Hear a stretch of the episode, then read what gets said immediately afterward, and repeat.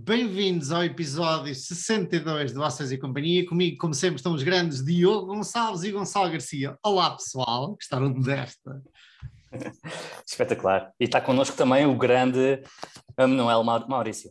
O grande Manuel Maurício. Não sou tão eloquente a introduzir-te como tu és a, a introduzir-nos. Sabes que no outro dia, curiosamente, fui, estava na terra da minha namorada, dos pais, dela e dos pais, uh, que é uma aldeia perto de São Pedro do Sul, Viseu, e veio o circo à aldeia. Ali à junta de freguesia, há uma sala multiusos, polivalente da junta de freguesia. E eu, bora vamos ao circo.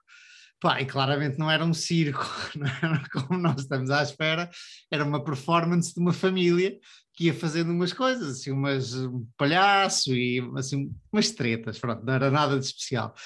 Só que tinha um voz off, como os carrinhos que chocam, criança não paga, mas também não anda, assim, só que espetacular, e aquilo fazia, espetacular, fazia aquilo tornar espetacular. E quando entrava algum deles da família que estava sempre a trocar de papéis, o voz off que ia alternando entre o pai e a mãe, uh, o voz off dizia e o público aplaude! E toda a gente, ah, estava sempre, e o público aplaude! E as pessoas aplaudiam mesmo porque diziam que o público aplaude. Portanto, foi interessante, por isso eu tive uma, uma foca à mestrada e aprendi, aprendi a apresentar assim o podcast. Diogo Gonçalves, estás aí com uma cara de sério, o que é que se passa contigo? Nada, porquê? Nada, está muito sério tranquilo. Para um, um, dia tão bom. Tá, tá bom tempo agora, finalmente. Mas se é bom ou não, não sei. Os meus dias são sempre iguais. Olha, tens visto alguma, alguma novidade? Tu ou Gonçalo, alguma novidade esta semana? Viram alguma coisa de especial?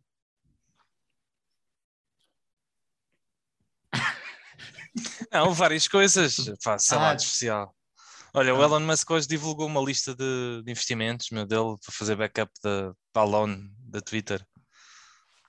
A maior parte, a maior parte de, daquilo é, é, são, são empresas de tipo family funds e, e, e, fundos tipo privados, e portanto não dá para saber o que é que é, mas assim um, um dos mais notáveis era a Binance, que é aquela não, corretora para, para as criptomoedas. Eu ainda não te entendi. O que é que estás a dizer? Não entendi. O... São investimentos que ele tem no portfólio dele e que divulgou para fazer back do colateral ao empréstimo que vai fazer. Ah, okay. a servir de garantia. Então, e o empréstimo, quem é que lhe vai dar o empréstimo? Bancos, ah. acho eu, não sei. Mas ele não teve que declarar, não teria que declarar publicamente, ou teria? teria é uma boa questão. A, a quem lhe empresta dinheiro, suponho o euro. É uma boa questão. Mas já é público, não sei. Então o que é que temos? Binance? Tem Binance, Ellison, Sequoia. são fundos assim. Ok. Mas a Binance é ação ou é o quê? É, é, é uma, aquela corretora é a maior do mundo de criptos, não é? Ao lado da Coinbase. Ok. Olha, como este, como este, esta entrada está lenta, vamos, sabes aqui? Ao nosso disclaimer. E o público aplaude! Não baseio qualquer decisão de investimento no conteúdo deste vídeo. Não estamos registados como analistas ou consultores de investimento em nenhum país ou entidade oficial. A informação prestada neste vídeo é de caráter geral e informativo e não constitui aconselhamento financeiro. Nenhum dos participantes deste vídeo assume qualquer responsabilidade por erros e omissões, nem por danos financeiros sofridos pelos espectadores ou qualquer outra pessoa. Faça sempre o seu trabalho de análise e consulte profissionais devidamente credenciados pela CMVM. Voltámos. Estavas a dizer, o Elon Musk. Divulgou os, os tais, uh, um, uma carteira de investimentos dele. Um, tirando isso, a Fed subiu as, as taxas de juros ontem. Sim, mais 0, uma vez. 0,5% desta vez. Aumento mais alto da última década, pai. Acham que vai travar alguma inflação? Ajuda um bocadinho, não é? Pelo menos não é mais lenha na fogueira. Yeah. Sim. Mas a inflação está a 8% e as taxas de juros estão a 0,75%. Portanto... não acho que faça muita moça, mas vai no caminho certo, mas ele, ele próprio já disse que agora provavelmente, se as coisas continuarem assim, há mais duas subidas de 0,5 em Alguma julho e em setembro. Alguma relação matemática teórica sobre qual é que deverá ser as taxas, a taxa de juro em comparação com a inflação? Ou seja, se a inflação estiver a 10%, em teoria, quanto deveria ser a taxa de juro? Fazem ideia? Ah, eu, eu não sei de cor, mas normalmente é ligeiramente in- inferior à inflação. Ok. Ou seja, agora, isto depende de, de outras questões, mas, eh, mas basicamente tu quererias agora le- levantar isto até aos 2, 3, 4% e ver, não é? Isso será que não devia ser automatizado? Ou seja, não precisar estar lá ninguém e, e fazia-se uma fórmula e seguia a fórmula. Inteligência É com- artificial. no futuro talvez, mas é complicado porque há imensa coisa externa. Por exemplo, parte da inflação que está a haver neste momento tem a ver com problemas que estão a passar na Rússia e Ucrânia, né? e, com, e com os lockdowns na China. Ah, e são dois fatores exógenos ao sistema financeiro, ou seja, tu podes subir, podes subir as taxas de juros e, e se calhar até baixa, mas tu não consegues controlar, essa inflação não é controlável pelas taxas de juros. É- Daí é que eu tenha perguntado ao início se iria fazer alguma coisa, porque é muito mais por causa da supply chain e da guerra e etc. dos Covid do que por outra coisa qualquer. Sim, mas não vai no- mudar mas no- porque estás a subir juros. No, no caso deles, acho que faz sentido porque eles têm, estão com emprego pleno não é? e estão com. Nunca tiveram tantas. Não há, nunca houve tantas ofertas no mercado em relação ao número de pessoas que estão desempregadas e, e, portanto. Eu acho que eles, eles também claramente têm um problema de sobreaquecimento económico. é? Ahm, na Europa, nem, nem tanto. é? Nós, nós estamos numa situação mais complicada porque temos a, a inflação à mesma, mas, mas até já temos eh, vários países que, aliás, fala-se que vamos entrar numa recessão. Não é? se isto continuar eh, assim, com, com a questão da Ucrânia. E então tens, tens um problema a dobrar, que é, se sobes as taxas de juros, pioras a situação económica. Se não sobes, a inflação continua a, a disparar. Não há... Portanto, não adianta um gajo preocupar-se com isso. É, é, estás mal dos dois, dos, dos dois lados. É o mal menor, não é? Como se diz. E pelos vistos, a, posição da, Fe- da- do Banco Central Europeu tem sido não subir, não é? E agora falam em julho e, e já, já ouvi hoje a dizer que se calhar não vão subir em julho também, que não, vai depender dos desenvolvimentos, não é? Hum, Mas a Euribor já começou a subir bem. é verdade. Já, já está para E aí. os preços eh, das casas já desceram ou não? Isso é que dá Olha, jeito. Mas Certo, olha, a Euribor- relativo, mas a Euri- Desculpa, a Euribor de referência, que são os 12 meses, principalmente para, para a Espanha. Cá em Portugal é, é normalmente 6 meses. Não é? De- Indexada para, os, É. para as hipotecas. Mas a de 12 meses passou de menos 0,5% para eh, 0,2%. se, se- se o positivos. preço, se o preço desceu, não sei, mas o valor intrínseco das casas desceu, não é? Ah, ah, é, Por outro lado, com a inflação é muito mais difícil substituir uma casa. Yeah. Portanto, tens esse replacement cost que tem estado a aumentar eh, bastante. Está tudo a minha, a minha família está ligada à construção e, e nós estamos a meio da construção de um prédio agora pá, e tem sido todas as semanas a, a subida de preços. E subidas consideráveis de, de matéria-prima e material, tipo, tipo 15, 20, 30%. Nossa. Não é, não é brincadeira. E, e- e vocês já fizeram pré-vendas ou conseguem repassar Não, não, esse? não. Não, ok. Mel. Por um, por um lado, por um lado ainda bem, por outro tem, tem essa Sim, sim, sim. incerteza. De qualquer das maneiras, eh, fel- felizmente acho que até foi uma boa altura porque o, prédio já estava, já estava lá em cima quando isto começou, portanto já, já estava a meio, portanto metade já foi, já foi feito quando, quando isto começou. Agora tudo o que é materiais, inclusive há muitas empresas ah, pá, que vendem tudo e mais alguma coisa, que até já têm, às vezes já, já têm com- com- ah, já está adjudicado não é, os valores e material e voltam atrás com a palavra Yeah. e não decidem não vender, mas isto em todas as áreas neste momento, isto está, está muito complicado ah, em termos de subidas de preço e claramente que ah, isto vai ter repercussões muito grandes na economia é assim é poupar mais meu. Exato. como eu disse, como eu disse no outro Da semana passada. E tu, Gonçalo, o que é que tens andado a ver aí de interessante? Pá, tem sido uma altura de, de resultados para mim. Um, a Vidrala saiu com, com resultados, com um aumento de custos brutal, obviamente, porque grande parte dos custos são energéticos, principalmente o gás, e eles este ano não fizeram muito edging, fizeram muito pouco, principalmente tendo em conta os anos anteriores que fizeram um bocadinho mais. Portanto, foi um trimestre complicado para eles. O lado bom é que estão a conseguir repassar os preços. E, e à medida que os contratos vão expirando, um, vão conseguindo repassar quase tudo e, e o preço do vidro uh, vai subir brutalmente este ano. Portanto, eles já aumentaram 10% no início do ano e agora em abril vão aumentar mais 20%, que é uma, uma barbaridade. E, e, outra, outra empresa num ramo semelhante uh, seria a Curticeira Amorim, também anunciou resultados estes muito bons, porque eles porque o, o custo energético não é o, custo determinante, o custo determinante seria uh, a cortiça, por razões óbvias, não é? Porque faz rolhas de cortiça. Uh, e estão a conseguir aumentar preços mesmo assim, porque ah, toda a gente está a aumentar preços. Então eles, ah, boa, bora lá.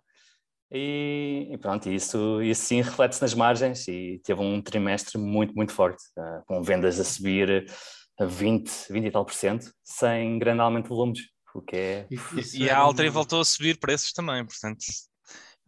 Eu, este, é. este, próximo trimestre uh, tenho a sensação que eles vão ter uns resultados espetaculares. Isso, é, isso eu, eu lembro-me até, curiosamente, em junho do ano passado, tanto falta um mês, no, num dos episódios, porque eu lembro que estava no Algarve, de, de, fazer um dos episódios sobre a inflação e era uma das coisas até e, e eu arranjei, não sei de onde é que me veio um, um documento com todas ou uma grande maioria das, das quotes do Buffett sobre a inflação, das referências que o Buffett faz, uh, fez durante a sua vida em, em, relação à inflação, e uma delas é que os retornos sobre o capital iriam, numa fase inicial da inflação, melhoram todos porque as vendas sobem todas, regra geral. Um, porque, obviamente, porque sobe a inflação, portanto, tu és obrigada a aumentar uh, as vendas e entretanto o capital investido continua a ser o mesmo capital lá de trás, mas depois a certa altura o novo capital investido também sofre inflação, portanto fica mais caro, portanto ao início há um aumento do return on equity, do, do, do retorno sobre o capital, mas depois a certa altura, e vai variando de empresa para empresa, de indústria para indústria, dependendo do ciclo de, de capital, a coisa vai outra vez tender nos Estados Unidos para o, para o clássico histórico de 12%, mas que ao início existe isto e, e provavelmente há, há, gente que, que deve pensar, é pá, espetacular, a minha empresa está a crescer muito, uh, mas não, não, muitas delas não vão fugir à média ou reversion to the mean. É, o fator Sim, é, é... que nota-se mais é, seria a maior parte das empresas usou FICO, First In, FIFO. First Out, FIFO. FIFO. First in, first out, exatamente. FIC é o score de crédito é, nos Estados Unidos. Exatamente, estava a confundir as iniciais. FIFO, first in, first out. Portanto, obviamente que a inflação aumenta e, e as vendas são a preço novo, enquanto os custos ainda estão consumidos, as matérias-primas ainda estão a ser consumidas aos custos antigos. E à medida que começa a passar por o PNL, ainda é mais um fator, para além daquilo que estavas a dizer, do, do, de a determinado ponto as empresas que são intensivas em capital ou que têm de de investir qualquer coisa, vão ter que uh, reinvestir, ou re, repor o capital a determinado ponto no tempo. Portanto, e falas mais dos inventários, não é? Do que... Ah, está bem, os dois ah, fatores. O, o, que, o que se nota mais rápido é logo o que se nota mais rápido é logo os inventários. E, é, é por acaso nota-se. Desculpa. É nota, é, e, e nota-se principalmente aqui no Cortiça Amorim que tem inventários acima do ano. Portanto, agora está a consumir os inventários a cortiça que comprou há um ano, há um ano e meio. Isso, isso, é um ponto interessante porque neste, acho eu que era neste mesmo documento, aparecia uh, uma nota a dizer que em épocas de grande inflação as empresas tendem a mudar para LIFO, que é Last In, First Out, uh, se bem que eu acho que em Portugal uh, já não é permitido fazer LIFO, acho que és, és obrigado a fazer FIFO, um, e não sei se a Europa, e não sei se Estados Unidos, mas lembro-me de ver isto e lembro como eu nunca vivi num mundo em que é quase tudo FIFO, um, porque é que as, as empresas uh, mudariam para FIFA em vez de para LIFO em vez de FIFA, ou seja, para last in first out do que first in first out. Não, não cheguei, não pensei mais nisto, mas não cheguei também a entender porque é que poderia beneficiar, porque first in first out beneficia as margens, não é? Especialmente a margem bruta. Um, porque é que mudariam para last in first out? Não entendi. É, basicamente faz com que tenhas muito menos ativos no, se a inflação for muito alta last uhum. in first out faz com, faz com que o teu inventário seja uh, artificialmente baixo. é? o que está lá está a um preço baixo, muito antigo. Portanto, first in, first out. Não, last in, last in, first out. Não, porque Sim. isso quer dizer que compraste agora e estás a vender o que compraste ainda há bocado. Não, Portanto, last in, first out quer dizer que compras a última coisa a entrar é a primeira coisa a sair. Exato. Portanto, tudo o que fica no inventário são coisas muito antigas, são preços muito antigos. Ah, ok. Uhum. Ah, ou seja, e os preços muito antigos perdem o contexto atual, com a inflação alta ficam muito baixos comparando com os preços atuais. Uhum. Portanto, basicamente tu podes dizer, ah, olha, mostras um balanço mais magro, não é? mais enxuto, tem com menos inventário artificialmente, por causa disto. Uhum. Um, e, portanto, tens um, um consumo teórico de capital inferior. Uh, isso Mas... para tentar convencer quem de quê? Não, por, outro lado, por outro lado, o argumento que eles usam é que é mais representativo da situação económica atual. Portanto, usas mesmo os preços mais atuais que consegues. É last in, first out, é o uhum. preço da última matéria-prima que adquiriste. E normalmente é este argumento que se usa quando se muda de um sítio para o outro. Mas tem este, essa, esta segunda situação, que é o que fica no balanço realmente está a preços muito, muito baixos. E se uhum. tu fizeres um... Imagina que fazes uma, uma liquidas a empresa. Pá, aquele uhum. inventário está completamente subavaliado se, se pensares em liquidar. Uhum. Ok. Diogo? Eu ia dizer, mas já, já vai voltar atrás um bocadinho, que é, é que estavas a falar da, das empresas que no início melhoram os, os, retornos sobre capital e depois voltam a fazer o reverse to the mean. aquilo que eu me lembro dos artigos que ele, que ele fala, escreveu sobre a inflação é que que ele diz que exatamente que uh, o retorno sobre, sobre o capital das empresas mantém-se constante ao longo do tempo, uhum. independentemente se a inflação está nos 20%, ou nos 10%, ou nos 5%. Era os 12% para os Estados Unidos. E, e, se é 12% e se a inflação está nos 10%, né? as pessoas, o ganho dos, dos investidores é, é, é todo comido, né? Uhum. é de dois. Né? E portanto não há muito não há muita, muito a fazer que os, os investidores em ações vão em empresas vão ter retornos muito piores. Mas ele também argumenta a seguir que, de, independentemente disso, continua a ser melhor do que qualquer outra coisa. Yeah. Não teres um retorno de 2% do que não teres retorno nenhum. Um, portanto, mas sim, que, que, é um bocado inelástico os, os retornos sobre capital a longo prazo. A não ser agora nesta situação atual, que é, e agora parece que está a vender muito, por exemplo, a Corticeira, ou a Altri, como comentavas, ou a Vidral, e de repente não precisam de trocar os fornos, nem, nem as serrações, nem nada, mas a certa altura vão precisar. Sim. E agora, se calhar, a malta pensa, aí, epá, isto é espetacular, isto é um grande negócio, está a aumentar as vendas e... e principalmente, principalmente nestas empresas de, que vendem commodities, né? até acho que é preferível as margens não subirem muito porque se as margens sobem muito durante muito tempo, eh, mais malta. Vem mais malta a construir, não é? Fábricas, é pá, isso é horrível para a indústria a longo prazo. Uh, portanto, até é bom nestas indústrias que as margens uh, tenham, ou então que a indústria seja muito consolidada para haver algum racional, não é? Um, porque há sempre esse risco, não é? Grandes margens, não é? Pá, toda a gente começa a construir fábricas. É, é, é preferível o contrário. Eu gostava agora, talvez num, num ponto interessante, eu lembro de ver uma daquelas célebres talks de Moniz Pabra em que ele falava das empresas cíclicas, mais especificamente dos barcos petroleiros, acho eu, mas barcos, navios em geral, e, e, empresas de hum, construção de escritórios, de edifícios de escritório, que as empresas cíclicas são o atestado à burrice humana que é exatamente esse mecanismo que tu estás a dizer. Agora, por acaso, o ciclo está bom, está tudo a vender e vem mais malta, novos players, ou, ou eventualmente os mesmos, aumentam a produção enormemente, a certa altura a, a, a, procura vacila um bocadinho, exatamente quando há produção excedentária, vêm os preços por aí abaixo, vêm os preços por aí abaixo, toca a fechar portas as que têm balanços menos saudáveis, volta tudo ao início, pouca oferta, quando a procura aumenta, os preços sobem, e, e é um ciclo vicioso. Ele dizia que, que, que é mesmo o estado da burrice humana. Gostava de encontrar essa toque só para cortar esse excertozinho. Um, bom, diz Isso é, é pessoalmente relevante em, em indústrias com ciclos muito longos. Não é? Porque, como a indústria dos barcos, não sei quanto tempo é que demora a fazer um navio, mas imagino que seja para lá de um ano. Mais, dois, dois anos mais ou menos dois anos. Portanto, precisas ter alguma visibilidade, uh, idealmente tu estás a inferir sobre a tua capacidade de rentabilizar esse navio a partir de há dois anos depois, portanto, pelo menos para ser rentável, precisa pelo menos uns bons seis anos depois de passarem estes dois anos de construção, não é? Portanto, é, uhum. é, é jogar muito lá para a frente. Temos temas, amigos. Diogo, qual é o teu tema? O meu tema é sobre a célebre buy the dip, né? comprar quando, quando o mercado cai, um, e o quão isso é, é diferente para um investidor passivo de um investidor ativo. Gonçalo, o teu tema? Eu, eu venho falar um bocadinho de alguns certos da, da grande reunião da Berkshire, eh, que foi no fim de semana passado. Eu vou falar um, de um, curiosamente, o artigo, o tema do Diogo é do, de um artigo, é baseado num artigo do Nick Majuli e eu peguei também no outro artigo do Nick Majuli em que ele fala, começa por falar de sushi, mas o tema é exatamente este deep que houve agora de, das tech, growth tech, e uh, porque é que ele caiu na esparrela.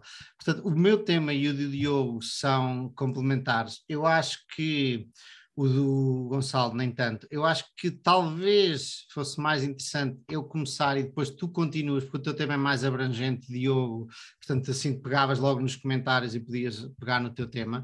Agora, se o Gonçalo vai antes de nós ou depois de nós, antes de nós...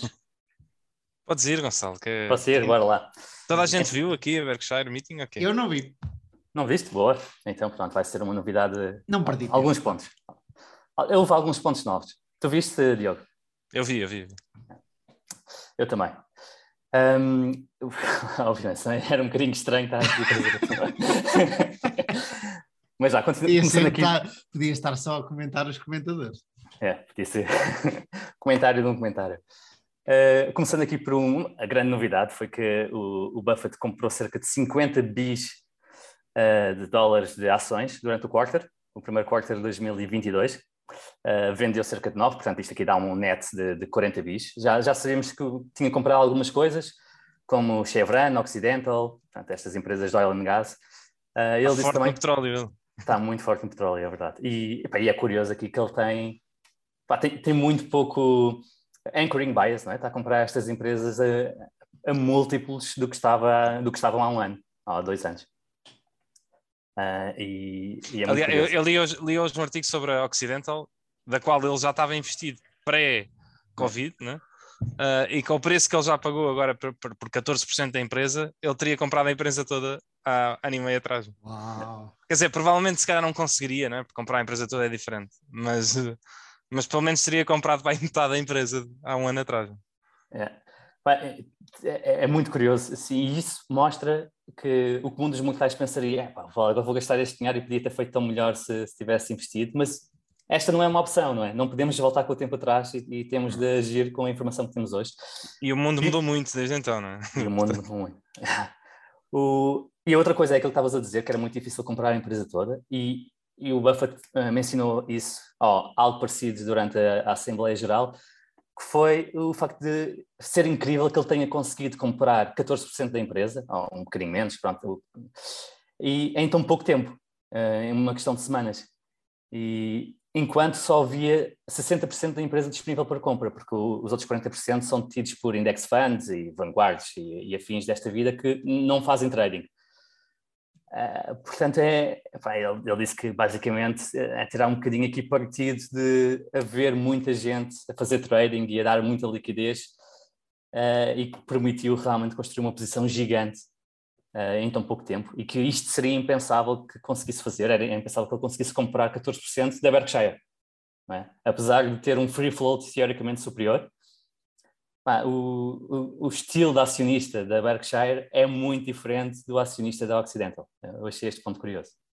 Muita malta que comprou petróleo, coisas relacionadas com petróleo no DIP, do... Isso porque eu, eu, estou a dizer isso porque com conhecimento de alguns, uh, no DIP da, do Covid, depois viram uh, as suas ações uh, crescer de 100, 200, 300% e disseram, oh, já chega, isto já é muito bom. E venderam. E alguns destes meus amigos agora dizem, ei, pá, já vi, se eu tivesse mantido, aquele dor de cotovelo. Isto para dizer que foi mais fácil ao Buffett comprar, porque muitas destas pessoas já estavam a vender e, e são turistas do investimento, talvez, diria eu. É. Exatamente. Uh, muita gente teve. Uh, com o despoltar da guerra na, na, Ucrânia, estas ações, obviamente, deram um grande salto. E, e a tendência normal do ser humano seria capturar logo o ganho, porque foi um ganho que, que caiu do nada, ou teoricamente do nada, não é? Ao exógeno, pelo menos à, à, à situação da, da maioria das pessoas. E, pá, e o Buffett parece ter. tudo leva a indicar que já ultrapassou esses enviesamentos mentais. Também teve muito tempo para aprender, não é? Eh, já tem um bocadinho mais de 90 anos. A questão do, do petróleo é engraçada porque, obviamente, que ele costuma dizer que ninguém sabe qual é que vai ser o preço, né? e é um facto. Uh, mas o preço do, do petróleo é, ou, ou como qualquer uh, outra, não vou dizer outra commodity, mas outra commodity que, que, que se consuma tudo que, o que se produz, né? Uh, que é o, o, preço é definido pela, pelo, pela a produção marginal. Né? É o último milhão de barris ao dia que define o preço, não são os outros todos. Se tu tirares um milhão de barris ou dois, como, como aquilo tem que ser consumido, né? os países não podem simplesmente decidir uh, baixar, né? uh, o, o, preço dispara pelos últimos um, dois milhões. Portanto, se houver um, problema qualquer que retire os, os últimos milhões né, de, de, da equação, o preço dispara, é uma coisa maluca. E ele claramente está a apostar que uh, vai haver algo, que esta disrupção é para manter, ou, ou que provavelmente pode, poderá haver uma desconexão não é, de, dos mercados ocidentais com a, com, com a Rússia em termos de, de gás natural e petróleo. É. Muito, muito curioso também nestas compras que ele fez. A maior parte foi entre o dia 22 de fevereiro e o dia 15 de março. Ah, exatamente no disputar da guerra. Uh, o, a maior, e quando digo a maior parte é 41 dos, dos 51 bilhões. Portanto, é, é realmente tá, desta vez em, em, oposição ao que aconteceu durante o Covid, esta situação externa não assistou em nada e ele tirou a oportunidade, ou viu isto como uma oportunidade de comprar uh, colocar bastante cash em, em, para trabalhar. Outra coisa interessante que, que, eh, que pelo menos a mim pareceu interessante, e já um ano passado falámos aqui sobre a Geico e a Progressive, e, e, foi mais um ano que a Progressive fez melhor que a Geico, e principalmente o primeiro trimestre fez bastante melhor, a Geico até perdeu dinheiro, a, fazer os empréstimos automóveis. Para quem não sabe o que, é uma e outra, são basicamente uh, duas das... seguros. Exatamente, seguros. São basicamente duas das maiores uh, seguradoras, então, são as duas no top 3 das maiores seguradoras de carros, de automóveis no, nos Estados Unidos. E são as duas uh, direct to consumer. A Progressive tem, na verdade, os dois segmentos, mas é sobretudo direct to consumer também. A grande diferença é que a Progressive apostou já há bastante tempo em. Uh, como é que se chama aquela. Uh, Telematics. Exatamente. Telemetria. Apostou, telemetria. Apostou em telemetria para conseguir medir. Basicamente, eles. Uh, os utilizadores, os pagadores de seguros da, da Progressive têm um aparelhozinho no carro e que mede a sua travagem, a forma como fazem as curvas, a velocidade média e afins, e consegue fazer um, um prémio de seguro altamente detalhado e, e com isto capturar melhor uh, a cota de mercado. Pá, e tem dado um, uma abada à, à Geico uh, nos últimos cinco anos. E, epá, e mesmo nos últimos dez tem feito bastante melhor, tanto em termos de rentabilidade como em, em termos de crescimento. Tocas num ponto interessante. Diz, desculpa, não acabaste. Força, força, não, não acabei, acabei que é o que já dizia o Elon Musk, o que importa não é tanto o mode que tens, e modes é, não era for losers, mas era é lame, modes are lame, são aborrecidos. Uh, o, que, o que interessa é o ritmo do avanço da tecnologia uh, como vantagem competitiva. E esse é um ponto interessante, não sei se tecnologia, ao mesmo tempo o Buffett também diz o mesmo por outras palavras, que é ele quer um castelo rodeado por um fosso cheio de crocodilos e piranhas que esteja a ser escavado todos os dias mais largo e mais fundo pela, pela, pelo management, pela equipa de gestão.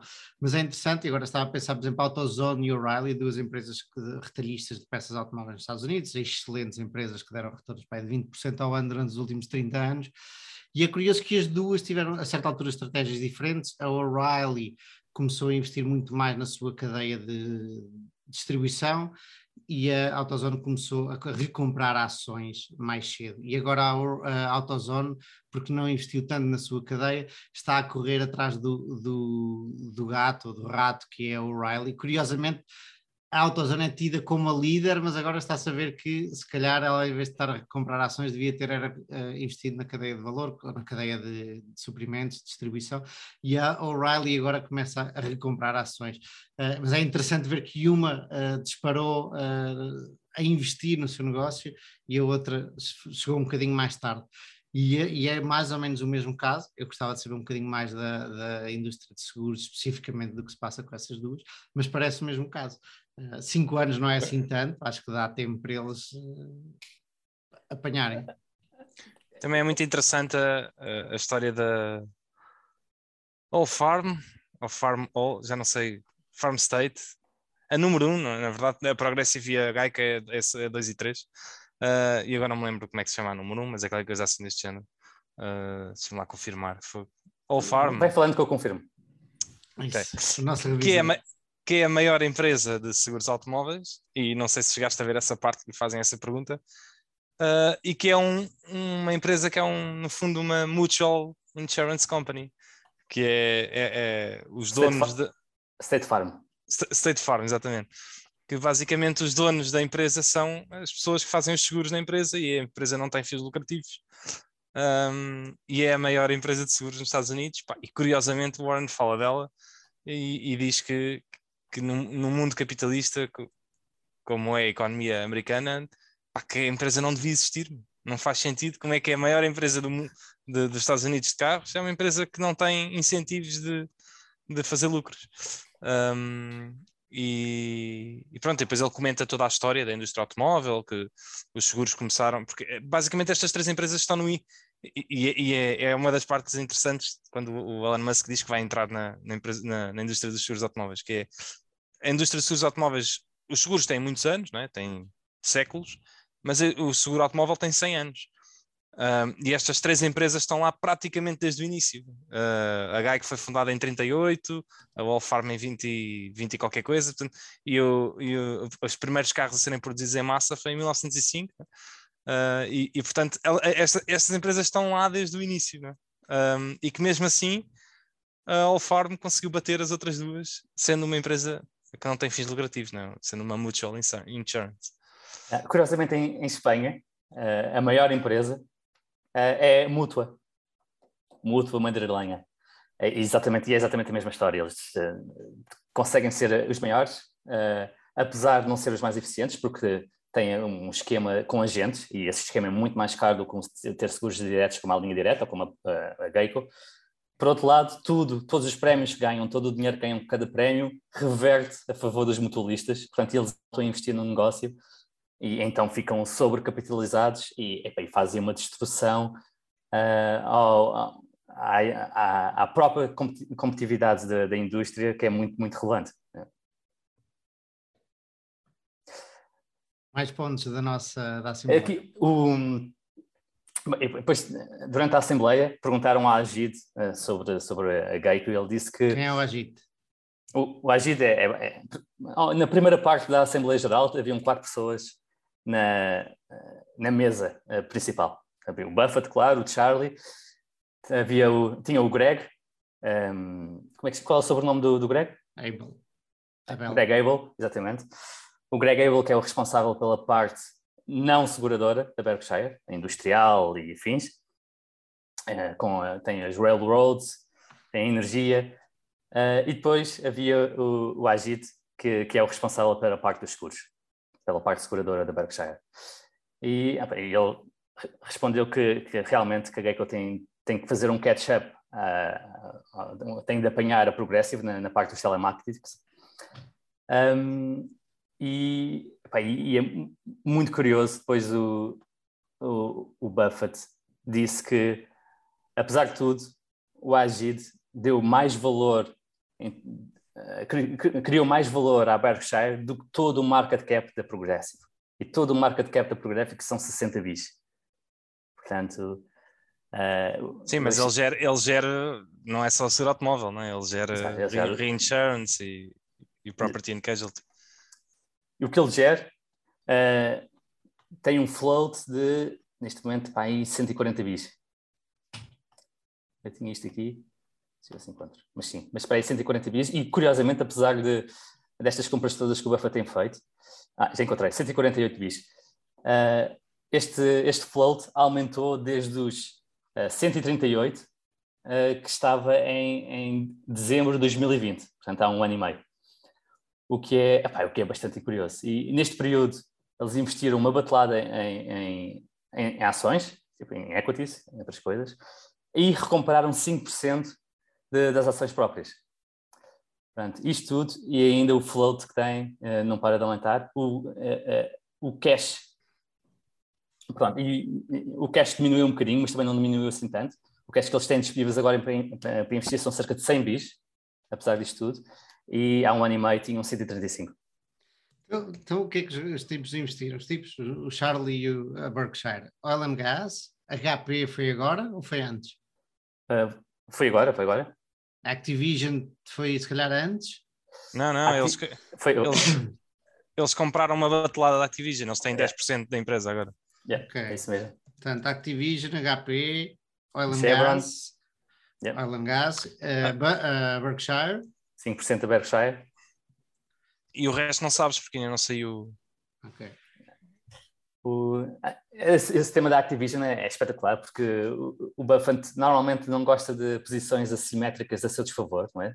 E se o negócio uh, corre mal, o downside é, é, é imenso, uh, porque o preço teoricamente volta ao preço antes da, da oferta da Microsoft pela Activision, mas corre bem, a Berkshire só captura aqueles 10%.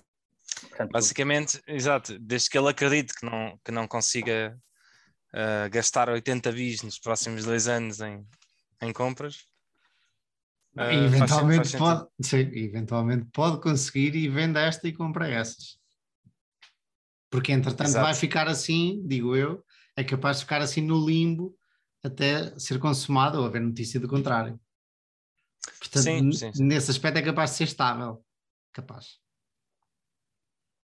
Sim, é mais estável, não é? Do que, que há, há, de variar qualquer coisa, mas desde que foi anunciado, acho que andou 2% para, para cima e para baixo, não é por aí, desde o início do ano.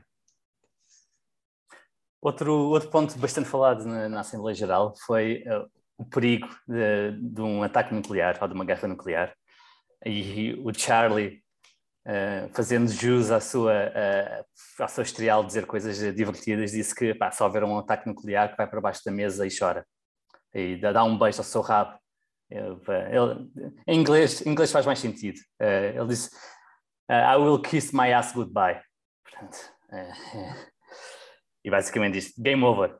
E, e, e, e o, o Agid, depois, ele diz que é o único risco que, que ele não consegue calcular e que e ele acredita que mesmo que, que, que a Berkshire faça contratos que, exclu, que excludam riscos nucleares, pá, num evento de catástrofe nuclear, a maior parte dos contratos, ele acredita que a maior parte dos contratos vão ser reescritos retroativamente pelos governos ou pelo legislador para incluir uh, essas perdas.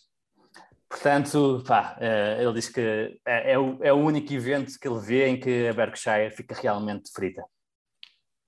Bem, ficamos todos. Era isso, exatamente. Acho que a Berkshire de estar frita é o menos que me importa se houver, no caso de, de haver um ataque nuclear.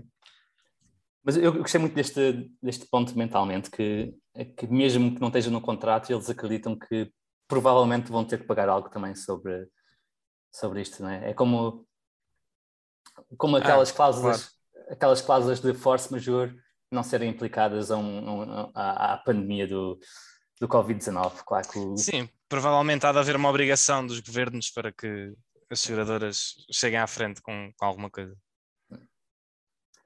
Bem, isto se houver governos, não é? Isso, isso lá está. Isso, como não, se houver, não é um Estado de lei a seguir como nós o conhecemos. O, o, ah pá, isto lembra-me uma frase muito uh, curiosa atribuída ao Einstein, que, que, que foi quem uh, juntamente com outras pessoas do uh, Project Manhattan, desenvolveu a bomba nuclear que, que, foi largada no Japão.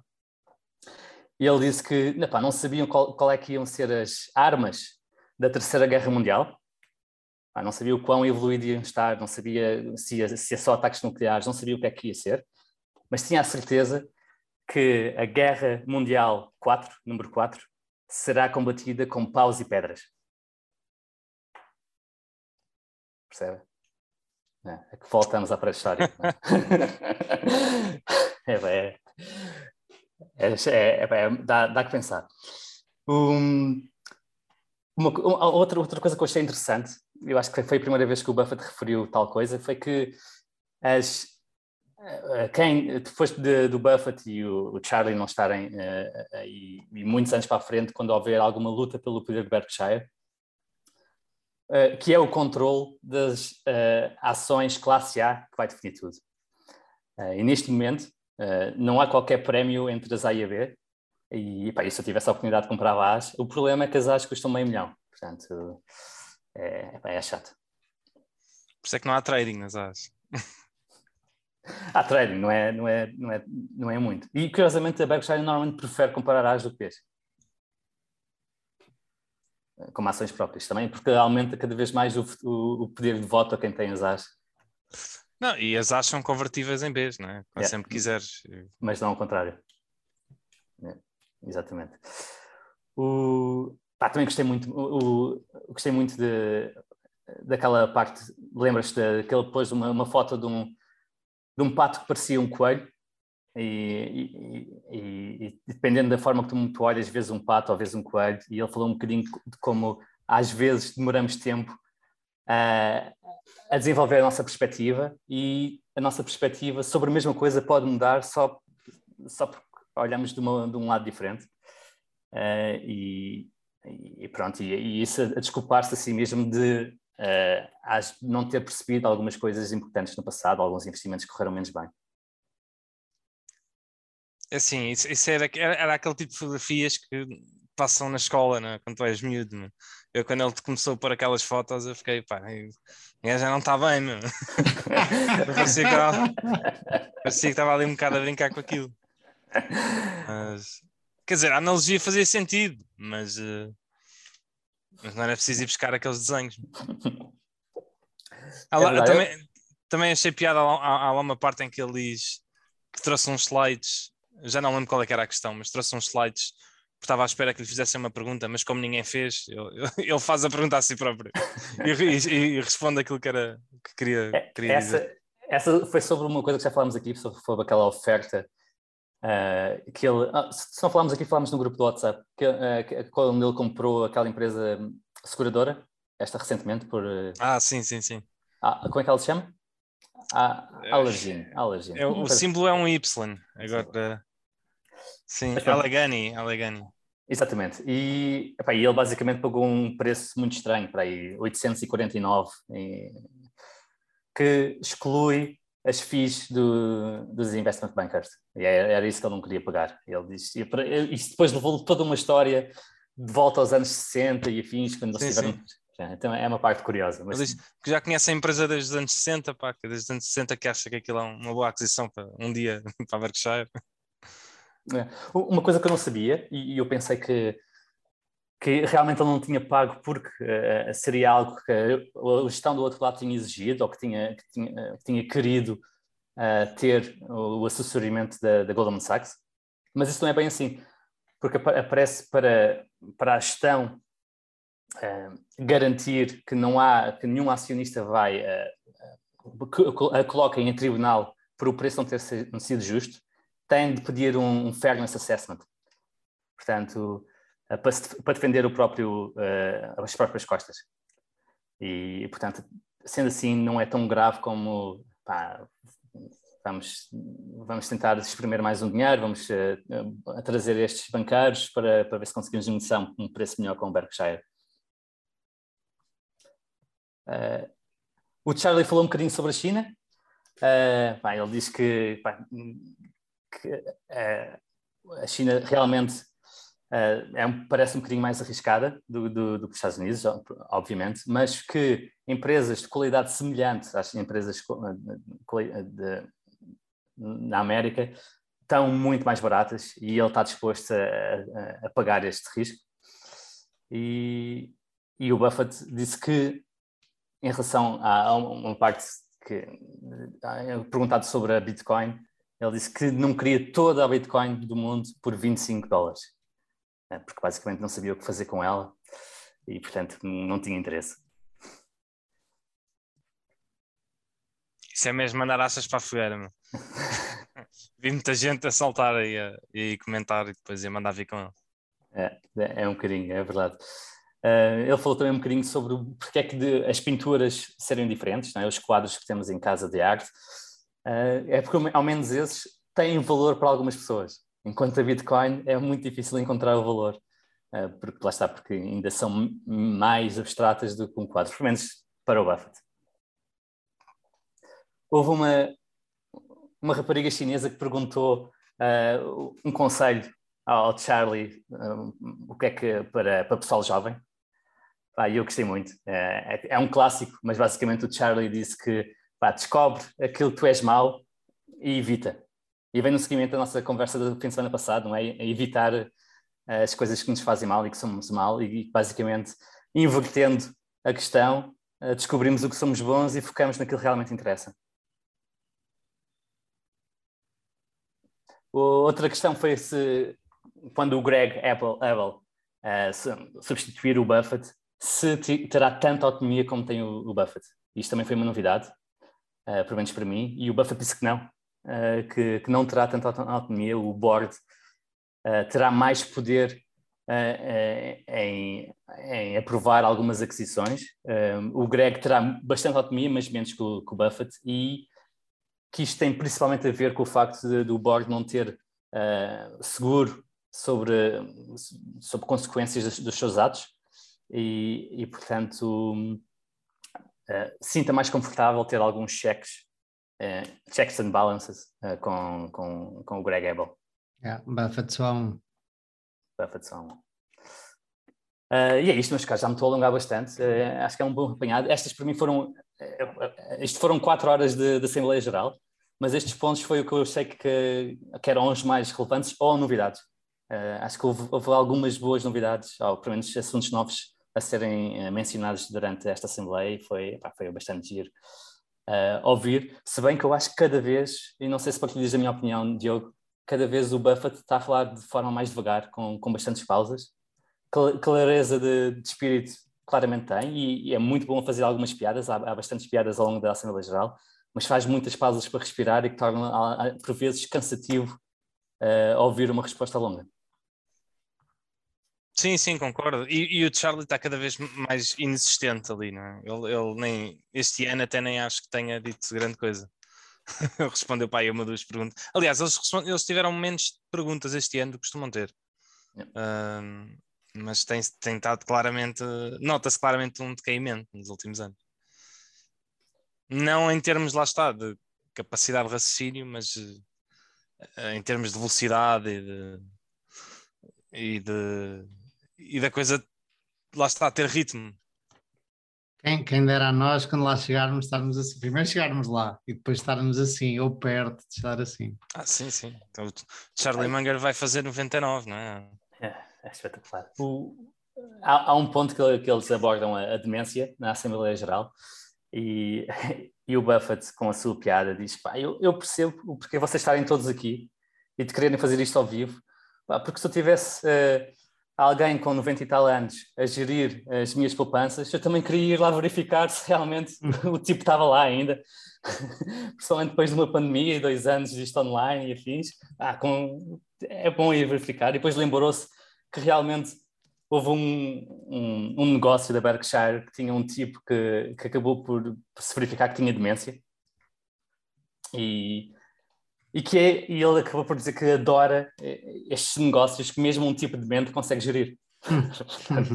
Mas ele, ele, já falou de, eh, até de histórias, ele já teve vários, acho que já aconteceu. É normal, as empresas dele, tem muitas empresas e normalmente são os fundadores ou as pessoas ficam lá até, até ao fim.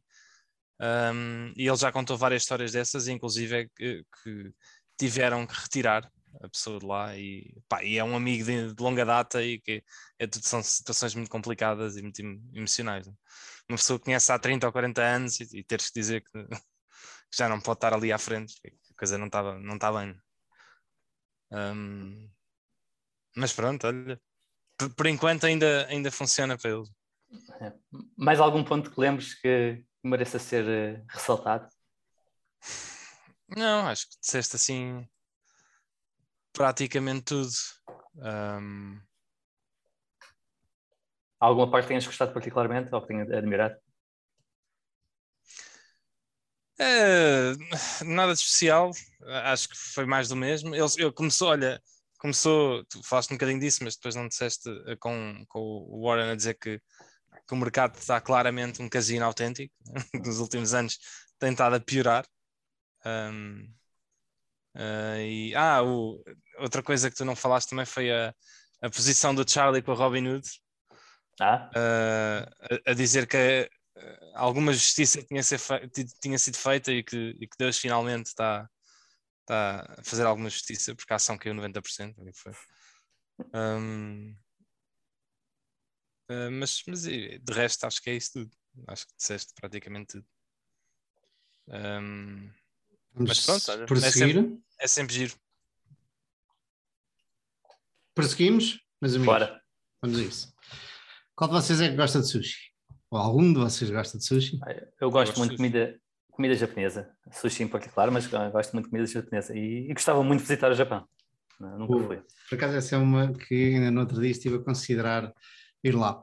Bom, mas agora. E, opa, falando em comida japonesa, eu recomendo vivamente, não sei se vocês já viram, Giro Dreams of Sushi. Oh, adorei, deu-me uma vontade de pegar no avião e ir para o Japão. Pá. Sim, e o Pabrai disse que quando viu isto, eh, foi logo de, para o Japão, só comer lá e voltou. A sério? É, foi, só, foi só lá almoçar.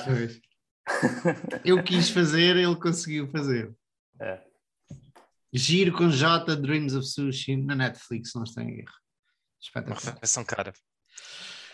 Um, não é, não é o, o, o giro, diz Gonçalo, ia dizer alguma coisa? Não é muito, muito caro, é caro, mas não é muito, não. muito caro. Quanto é que é? É caro, é caro ir lá almoçar e voltar. ah, ok, ok. Quanto é que é? É, pá, acho, acho que são são para aí, pá, é caro, são para aí é entre 100 e 200 euros.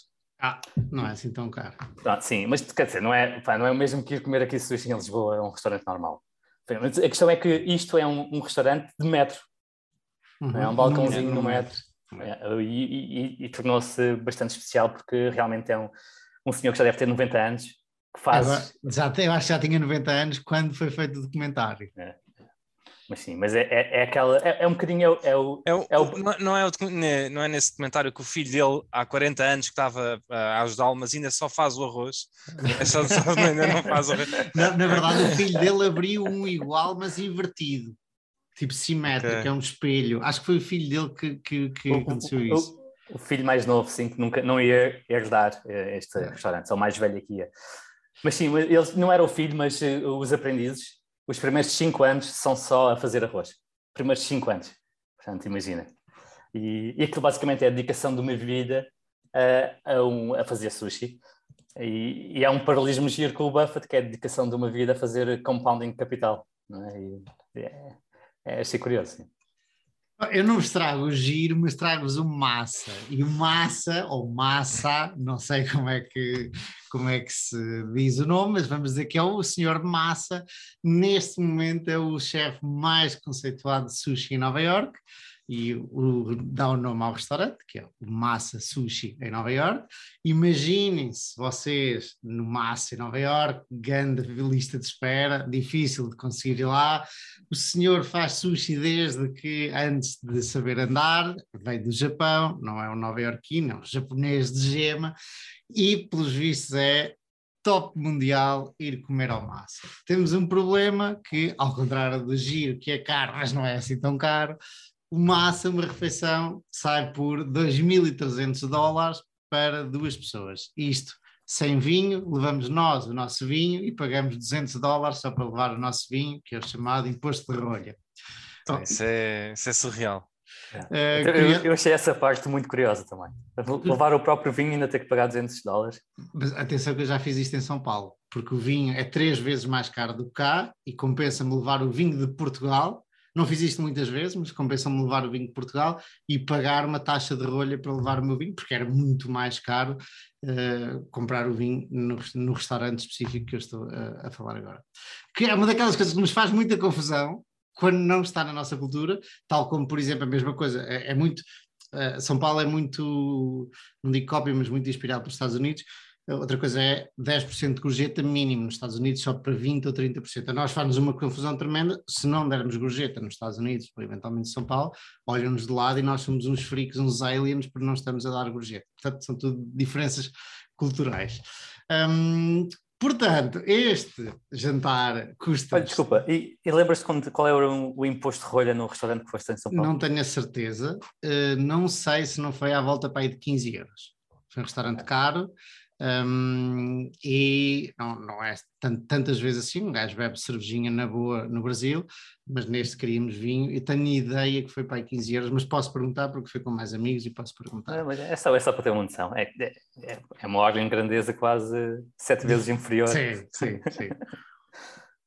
Portanto, o Nick que nos traz este artigo não foi ao massa, para muita infelicidade dele, não foi lá gastar 2.300 dólares, mas perdeu 2.800 um bocadinho mais, mais 500 dólares, em altcoins. E perguntam-me vocês o que são altcoins.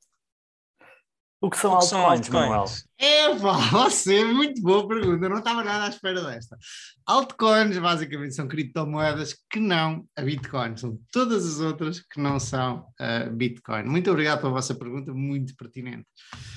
E agora a pergunta é: o Nick Majuli, curiosamente, o Diogo, mais do que eu, traz vários artigos dele, e o Nick é um fervoroso adepto da indexação e não de, de, investir em ações ou em ativos específicos, sem ser de uma forma assim indexada e genérica.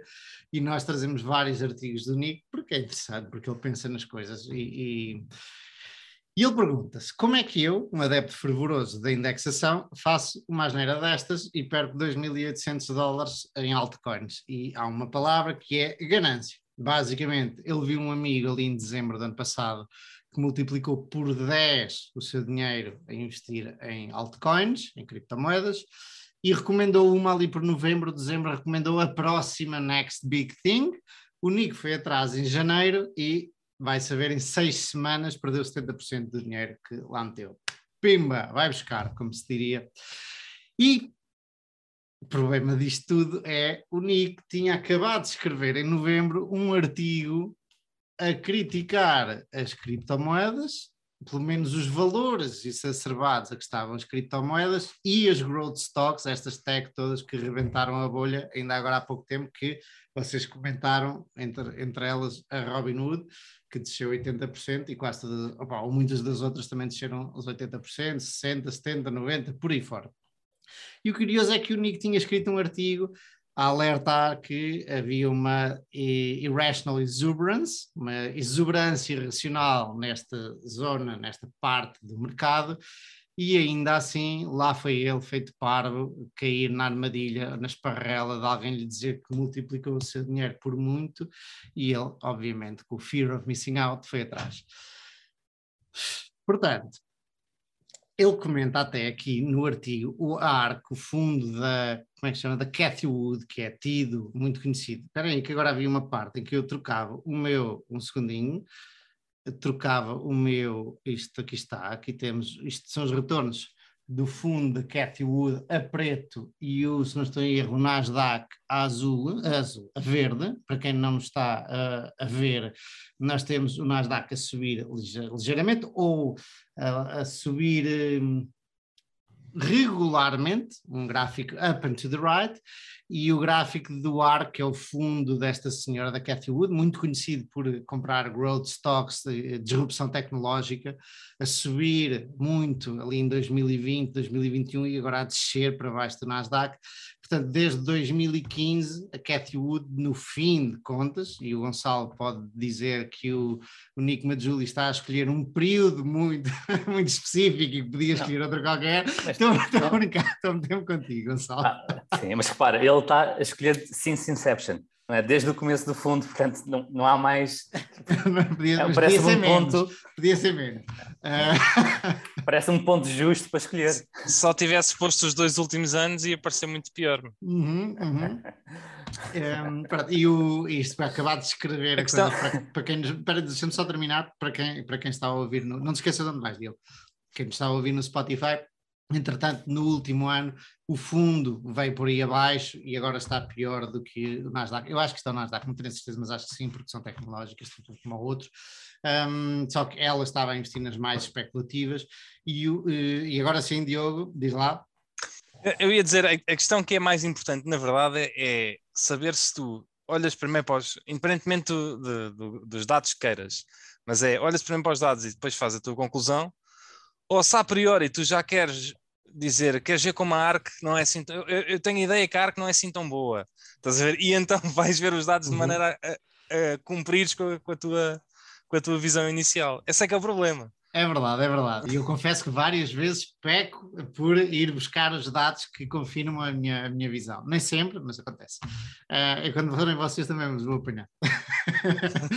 uh, este é, é o ARC, um, e ele fala também do, por exemplo, do NFT do Jack Dorsey que foi vendido pelo. Acho que foi o primeiro tweet do Jack Dorsey, que é o ex-CEO fundador do Twitter, que agora vai vender, que acho que ainda é CEO, não tenho certeza disto, uh, vai vender ao, ao Elon Musk. E o primeiro tweet do Jack Dorsey. O, CEO é um, é um indiano agora, não é? Um, um... Ah, sim? Ok. Portanto, se calhar ele já saiu na altura, estava entre, entre as duas empresas, uh, o Twitter e a outra. Bom, e o, o primeiro tweet dele valeu 2,9 milhões o NFT, uma imagem do seu primeiro tweet, e agora ninguém quer o, tweet, o, o NFT do primeiro tweet de, do, do Jack Dorsey. E a pergunta que o, que o autor deste artigo, o Nick, faz é porque é que as pessoas continuam a cair nestas esparrelas e a fazer essas asneiradas e entrar em bolhas especulativas? Ele uh, diz que não sabe, mas anteriormente no artigo diz que ele próprio entrou por ganância e obviamente é, se não o principal fator, um dos principais fatores.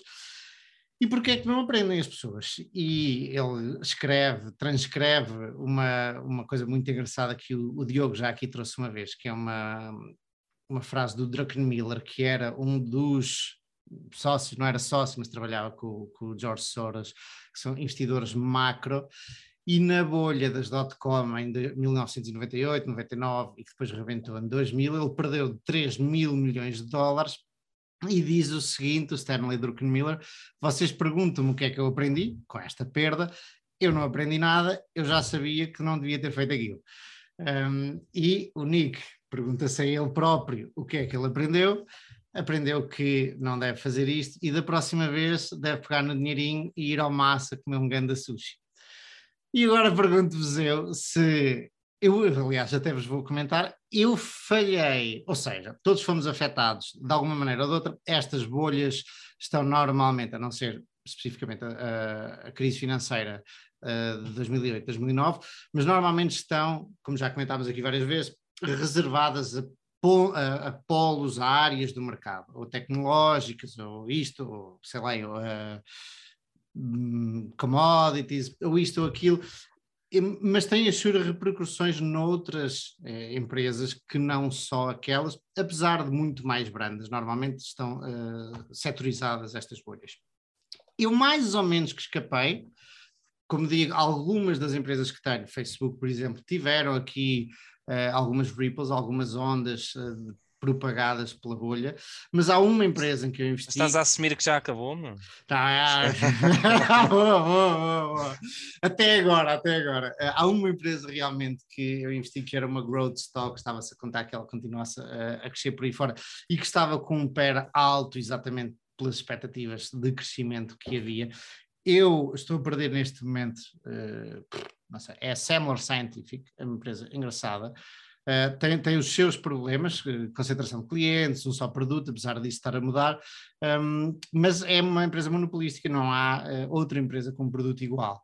Uh, o que ela faz é medir, não é o blood flow, não é a tensão arterial, mas algo do género, como um, um coisinha. É a arteriosclerose, não é?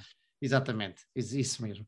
Que é uma predictive, como é que se diz? É são indícios de uh, arteriosclerose, portanto, permite uh, saber quem é que lá à frente, mesmo antes de ter a doença, quem é que lá à frente pode ter uh, esta constrição das artérias e por aí fora.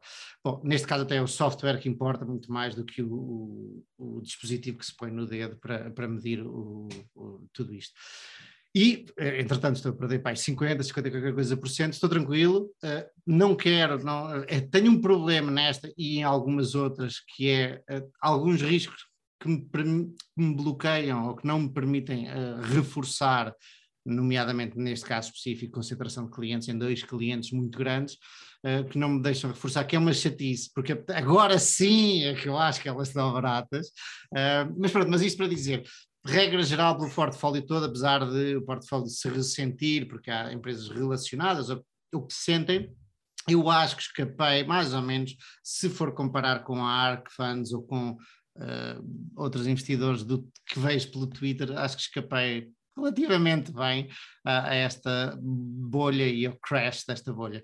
E agora gostava de vos perguntar a vocês uh, que é, como é que vocês sentiram isto? Opa, eu, eu, eu sim por alto.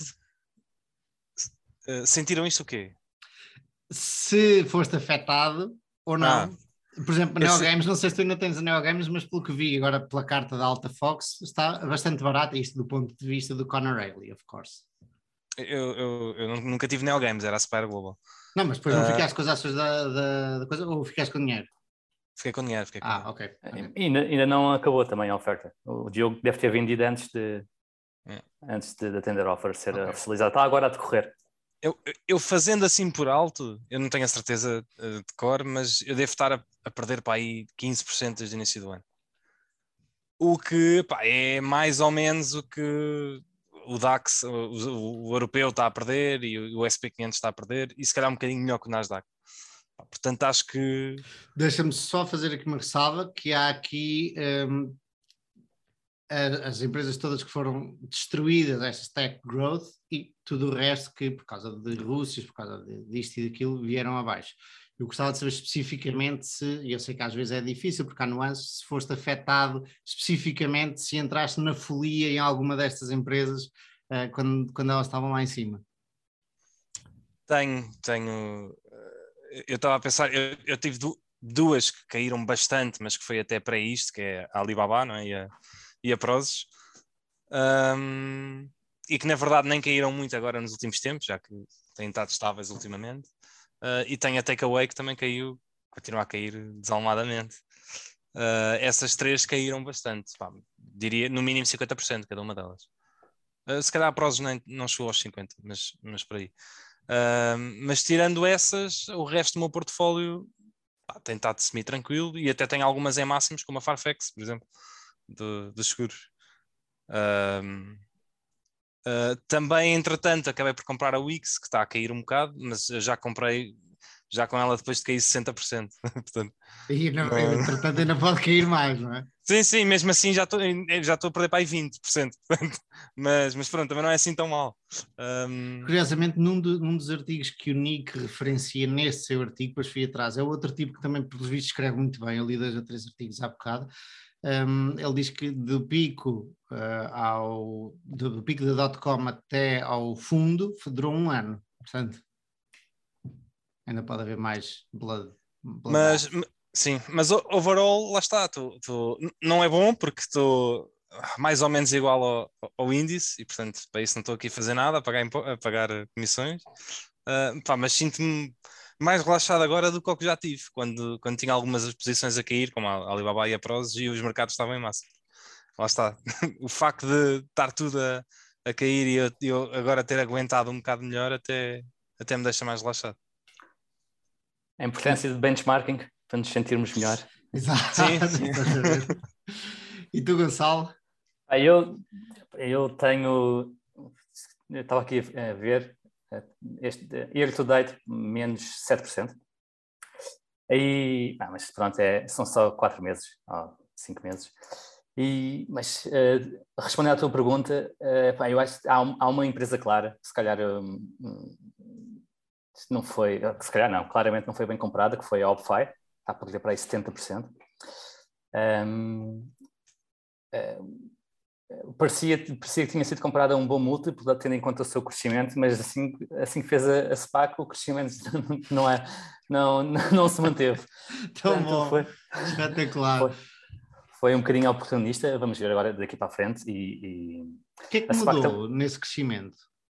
Porquê é que uh, não, não continuou? eles têm tido uh, dificuldade uh, em emprestar dinheiro, portanto, tem, tem sido muito, muito difícil uh, escalar a empresa. A empresa escalou muito até um, a situação que está agora, que é, tem cerca de um, tem um loan book de meio bi, para 500 milhões. Uh, escalar a partir de 500 milhões tem sido muito difícil, principalmente no, nestes últimos anos, em que o acesso a crédito tem estado muito facilitado e tem havido uh, empréstimos também por parte do governo, ou ajudas por parte do governo, o que tem mitigado muito uh, a necessidade destes, destes empréstimos de emergência. Uh, agora vamos ver se é realmente uma coisa conjuntural, dada a situação económica e a facilidade de, de crédito nos últimos meses, e se com o reverter das taxas de juros a procura por este tipo de empréstimos aumenta ou não nos próximos anos. mas um, bem, eu claramente subestimei a resiliência do negócio, é, é, é, muito pouco sticky, é realmente aquela coisa que as pessoas só, só usam quando realmente precisam, é, e quase que, que apetece dizer, ora, ora, temos um Sherlock aqui, não é? Mas, mas sim, é, não, é, não é, todos os empréstimos que eles fazem são não recorrentes, o que obriga um esforço de aquisição de clientes enorme. A todos os, obriga um, obriga um esforço de aquisição Uh, todos os meses, ou seja, todos os meses têm de recapturar clientes e, e obriga uh, a estar sempre a emprestar dinheiro. Um, epá, e claramente, uh, com investimento e com oscilações grandes que têm havido na situação macro do, dos Estados Unidos, epá, não, não, é o, o, investimento mais estável do mundo e, e, o preço da ação reflete isso. Outro, outros exemplos. Um, de coisas que têm corrido menos bem, e à semelhança do Diogo também sou investidor de Tencent, o Diogo via Prosus, Prozis. Uh, Prosus. Prosus. Prosus é da nutrição. É verdade, Prosus. E eu diretamente, mas já, já estou desde 2017, mas agora voltou, voltou aos meus preços de aquisição, portanto, está um bocadinho abaixo.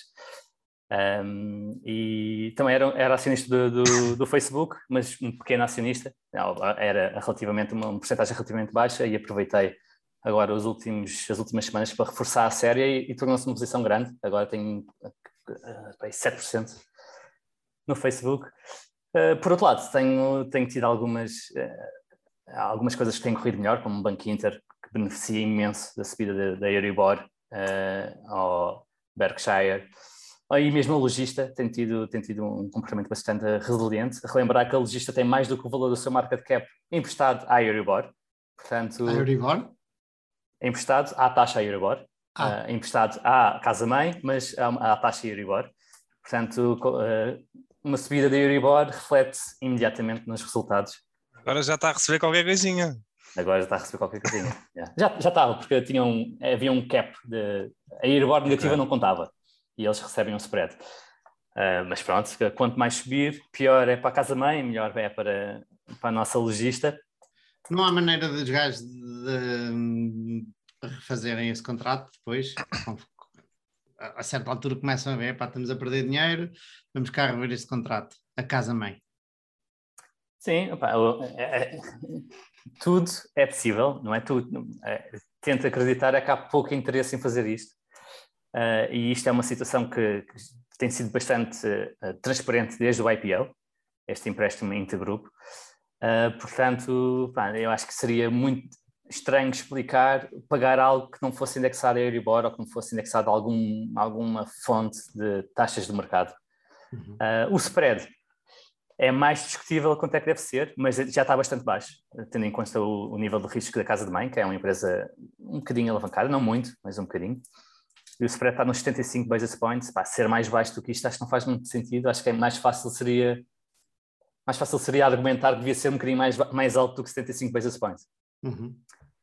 É, portanto, eu, eu, a mim admiraria, admirava muito que isso acontecesse, mas se isso acontecesse, era uma boa razão para vender. Ok. Uh, mais, mais situações. E, pá, e, e uma, as minhas industriais têm, têm estado relativamente boas. Estou a tentar lembrar se havia mais alguma coisa. Sim, não. Tu não tens uh, Curate, mano? Não, não tenho, acabei por vender Curate. Um, vendi há, há, uns meses, depois dos resultados, em, vendi sem ganhar grande coisa, deve ter ganho para os dividendos ou assim. Mas, pá, mas até. Não eram, não eram maus. Não eram maus, não eram maus. Não eram sim. Mas, uh, pá, mas uh, lá está, uh, também me pareceu que, que, a tese de investimento mudou bastante e, epá, e decidi, decidi vender. também porque precisei de, de capital para pôr e acabei por reinvesti-lo em Altri e não queria ir completamente para cash a zeros e usei cash e a venda da, da Q-Rate para comprar Altri Há que até ver, e passaram só alguns meses, foi uma boa decisão. No futuro dirá se, se é mesmo uma boa decisão ou não. Ok, meus amigos, acho que Diogo, já que o teu tema é um, bastante complementar, ou pode ser ligado a este, pode-se pegar na bola e ir por aí fora. Posso, posso. Também não é muito grandinho o meu tema, mas uh, eu posso pegar naquilo que tu disseste em relação à Semler, que achei piada, que, fa que faz uma ponte, que é, Acho. tu disseste, Sim. Tu disseste, agora é que está barato. Eu queria reforçar, mas não posso porque está na concentra concentração de clientes, mas agora é que eu acho que está barato.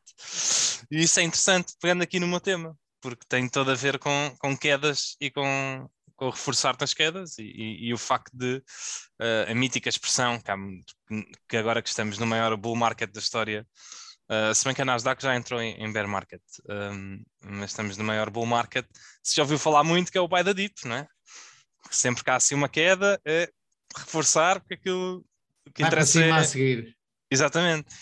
Um, e o, o, Nick fala muito sobre a, distinção que devemos fazer entre o buy the dip para quem é investidor passivo e compra os, e compra os índices e de quem é investidor ativo. Um, e a ideia é que o, o buy the dip faz todo o sentido para o investidor passivo, uh, mesmo que lá está, não saibas que se vai continuar a cair, até agora, nos últimos 10 anos, tem sido obviamente bom, mas mesmo se continuar a cair daqui para a frente, o Baradi faz todo o sentido porque, historicamente, lá está, uh, é fácil, aliás, não, não há nenhum investidor que, que, que, não acredite, não é? Que nos próximos 20 ou 30 anos o mercado há de estar mais alto do que está hoje, um, e, porque senão não, não estaríamos a investir. Uh, e, e, e, portanto é fácil argumentar que se houver uma queda uh, grande ou ligeira ou o que é que seja, que é bom comprar em qualquer queda. Um, e ele explica também o porquê. Uh, e um dos grandes motivos de, disso, ser, disso fazer sentido para os índices é que os índices não são estáticos. O SP500, por exemplo, não tem as mesmas 500 empresas a toda a hora. Uh, todos os anos há empresas, ou provavelmente há empresas que saem e empresas que entram, e portanto uh, essa rotatividade, rotatividade, de empresas faz com que, na verdade, um investidor passivo é um investidor ativo, é um investidor que está constantemente a vender aquelas que estão a cair não é? E, e, que não podem não, continuar no índice e aquelas que estão a entrar no índice. Um, e isso faz com que esse dinamismo corrobora a ideia do buy the dip. Mas para um investidor ativo, uh, em, em, empresas individuais, e ele, dá, ele menciona o caso da Netflix, né? que entretanto já caiu 70% desde o máximo, um, o buy the dip não é tão linear como se deve pensar, e não é porque uma empresa já caiu 70% que não vai continuar a cair e, e vai recuperar uh, para os, os valores uh, que já estava. Eu até sou capaz de, agora também não tenho números que corroborem isto, mas de dizer que há uma grande porcentagem de empresas que iram 70% que nunca mais vão voltar aos valores que, uh, que, que, que, já estavam. Uh, agora não consigo dizer, não tenho dados estatísticos sobre isso. Uh, uma das coisas que, que ele menciona uh, é o facto de, na verdade, nos últimos, com o passar das últimas décadas, nos últimos anos, o buy the em empresas específicas até pode estar a, a tornar-se mais perigoso. E isto porquê? Porque uma das coisas que ele diz é uh, o tempo médio de, de, empresas, por exemplo, no SP500, né, uh, tem vindo a diminuir ao longo de, das décadas e está no mínimo possível. O, o, tempo médio nos anos 60, 70 estava ali nos 30, nos 30 anos, em média, e neste momento está nos 20. Portanto, o mercado está muito mais dinâmico Uh, e as empresas demoram menos tempo a, a, crescer, mas também demoram mais tempo a cair, uh, mas também caem com mais facilidade. Um, e portanto, que uh, em mercados cada vez mais dinâmicos, e, e o que nós temos tido é, é, é, é, esse dinamismo, até se torna cada vez mais arriscado o tal buy the dip em empresas individuais. E portanto, cada caso é um caso, deve-se estudar especificamente a empresa e são os fundamentais e, e, o futuro da empresa que vão dizer se aquilo faz sentido ou não, mas que não é certo e há um risco grande de uma empresa cair uh, uh, 50, 60, 70% e o correto ser vender e não, e não manter a empresa. Ao contrário de, de, dos investidores passivos, né? Uh, que se calhar, se, aliás, se o Nasdaq ou, ou o SP500 caírem 50 ou 60%, uh, eu diria para toda a gente comprar o máximo possível de SP500 que pudesse, um, ou de Nasdaq se forem investidores passivos. Um, e, e, pronto, olha, é, é, curtinho, mas acho importante fazer esta, esta, esta ressalva de que esta história de estar a comprar nas quedas é, é, é importante para os passivos, para os ativos, nós temos que desligar completamente do preço da, da ancoragem e do preço antigo. O que interessa é o, é o futuro das empresas fundamentais de agora. Uh, e não se a empresa caiu ou subiu. Ah, quando disse, peraí, quando disse que a, a Semler estava, agora é que era, primeiro há aqui também uma variação de fundamentais, porque elas podem ter descido os preços porque os fundamentais mudaram, só por uma mudança de perspectiva do mercado um, sobre quanto é que estaria disposto a, a, pagar por esses fundamentais. Portanto, há aqui duas coisas, não é? Um, mas... Eu, eu, não estava a dizer que, que, era, que era o caso da, da.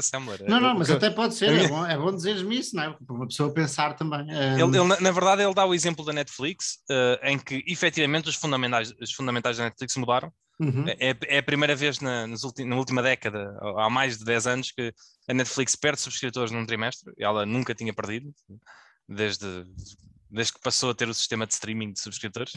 Uh, e não só isso, o outlook para o próximo trimestre é para ainda perder mais subscritores.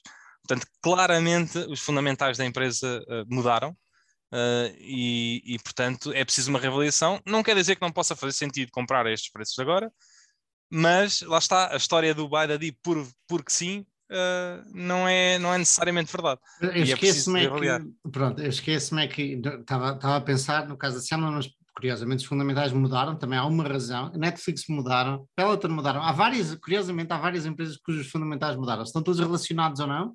As razões para terem mudado.